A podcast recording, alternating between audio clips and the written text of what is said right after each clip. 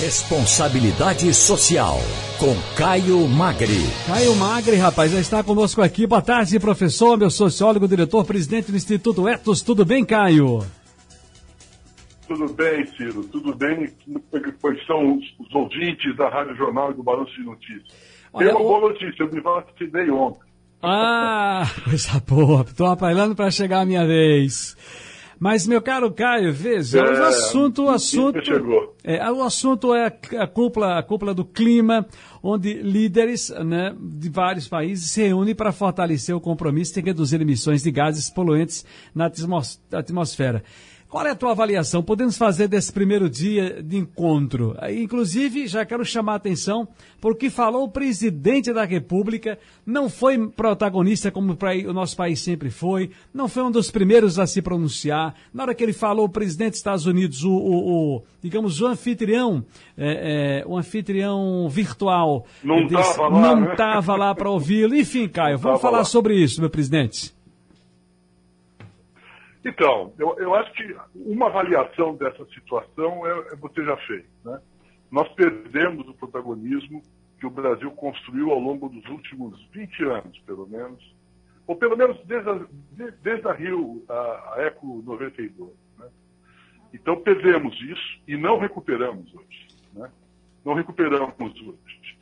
Hoje foi um dia, e está tendo um dia aonde essa convocação do, do, presidente Biden a todos os chefes de Estado que estão presentes nesse encontro é, vem formalizar a volta dos Estados Unidos à mesa de negociações da, uh, do Acordo de Paris e da Agenda do Clima, né? coisa que, o, que o, o Trump tinha retirado e de uma forma irresponsável o nosso governo, desde o início, se alinhou a essa posição negacionista com relação à necessidade de enfrentamento da emergência climática. E eles voltam à mesa de uma maneira interessante, porque tem que tentar recuperar o tempo perdido nos quatro anos do governo Trump e, ao mesmo tempo, se colocar numa perspectiva realista, mas ambiciosa, de compromissos e de metas. E foi isso que a gente ouviu. Né? A gente ouviu que os Estados Unidos e todos os outros países exceto o Brasil, porque aí eu posso fazer depois da minha observação. Veja bem, eu estava. Pois não. Eu... Eram com metas mais ambiciosas e cada vez mais importantes para, no curto prazo, no final dessa década, você ter uma redução significativa de emissões de gás de efeito estufa nesses países. Pois é, eu queria até já puxar aqui, professor Caio Magro, exatamente se vai disso, o Brasil, onde o Brasil se encontra atualmente, a situação que ele se encontra atualmente, no que se refere à agenda climática. Ano passado, inclusive, a fala do presidente Jair Bolsonaro foi um bom discurso, deixa eu dizer, me, me, permitam. Foi um bom discurso, mas se me permitem também, completamente, em alguns pontos, fora da realidade que nós estamos vivendo, inclusive com atitudes do próprio governo dele. Exatamente. Ele, ele, então ali ele. Exatamente. Bom, ali ele botou o, o tique dele dizendo assim: olha, aqui eu fui afetado, aqui nós estamos sendo tocados. O mundo gira de outra forma, não é assim. Eu acho que que, que é, deu para entender o recado por aí, não, presidente?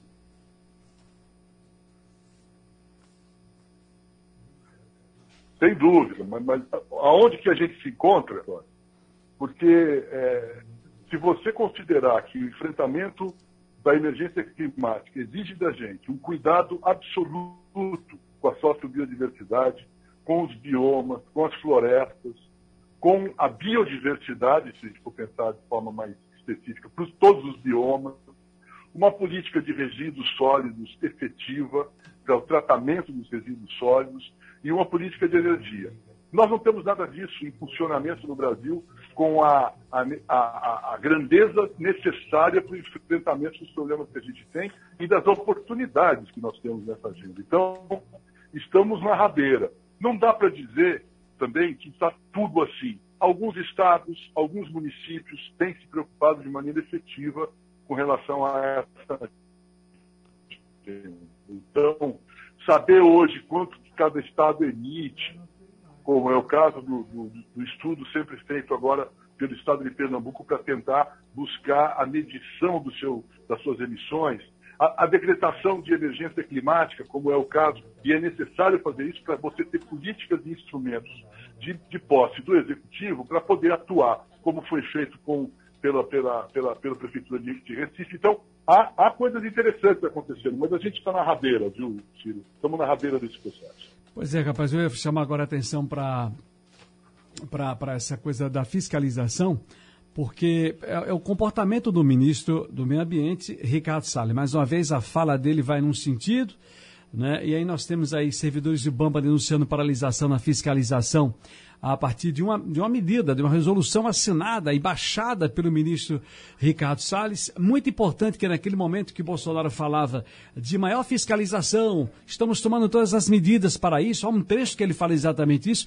As pessoas parassem, presidente, eu posso parar o seu discurso e lhe perguntar, e o comportamento do ministro Ricardo Salles nesse sentido, com essa resolução que é da semana passada, e o comportamento dele com relação, meu, Caio, meu caro Caio Magri, com relação a essas notícias que nos chamam a atenção, que é a interferência dele, ministro do Meio Ambiente, na Polícia Federal, carta à sociedade civil brasileira, ao governo dos Estados Unidos na, na América, tendo como um dos pontos principais a mudança climática. Bom, quais são as perspectivas que temos a partir desses comportamentos, dessas atitudes do nosso ministro para os próximos, uh, pra, lá para frente, para os próximos episódios a partir daí? Pois é, eu acho que após esse discurso feito lá hoje pelo presidente Bolsonaro, ele precisaria então tomar medidas concretas. É a única forma, porque não há mais credibilidade nesse processo, e essa não credibilidade está incorporada na figura do ministro Salles. Né? O Fora Salles, que foi traçado aí ontem, e hoje a sociedade, na sua maioria absoluta, quer uma mudança de política na área ambiental, né? é, é, é, é o retrato desse processo. A carta que foi enviada aos governantes da Europa e, e ao, ao, governo dos Estados Unidos, da sociedade civil e dos movimentos sociais, está sendo ouvida de alguma forma. Não se vai dar o cheque em branco que parecia que era possível acontecer e que estava na expectativa de ser conseguido pelo SAD. É, agora, concretamente, o que, que vai ser feito amanhã, hoje? Vai se prender os garimpeiros criminosos, os invasores de terras indígenas, os madeireiros, vai se atuar de uma forma efetiva no mecanismo. Eles desmontaram todos os mecanismos de controle e, e de fiscalização que a gente tem. Eles reduziram, eles politizaram esse processo, eles retiraram técnicos experientes e competentes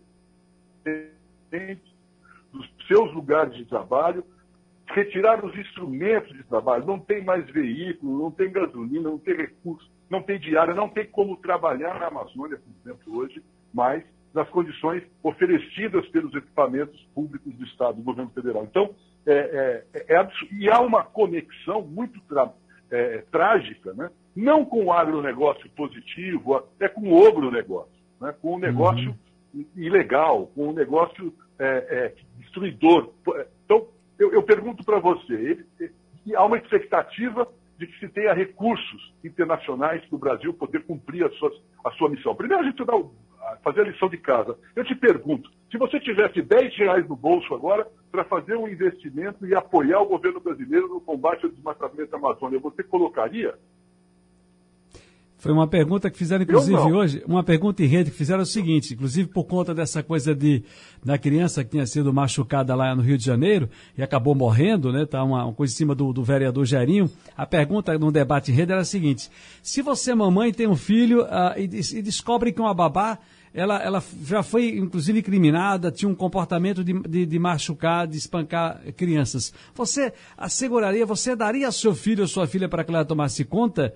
Não. A mesma coisa claro é o Brasil. A mesma coisa é o Brasil. Depois de todo esse desmantelamento de, de, de tudo que tivemos nesses últimos anos aqui, é claro que ninguém vai estar investindo uh, nessa, nessa, área. Mas, bom, o Congresso, aliás, o, o, as autoridades norte-americanas acharam o discurso do presidente Bolsonaro, e repito, foi um bom discurso, é um discurso diferente do que foi ano passado, que não foi raivoso, que não foi agressivo, foi um discurso construtivo, evidentemente. Há, claro, a discussão e as críticas de A, B e C no nosso Congresso Nacional, mas é esperar os próximos capítulos dessa história do desmatamento, do clima, do meio ambiente, da terra e do respeito à vida que nós esperamos nessa conjuntura toda.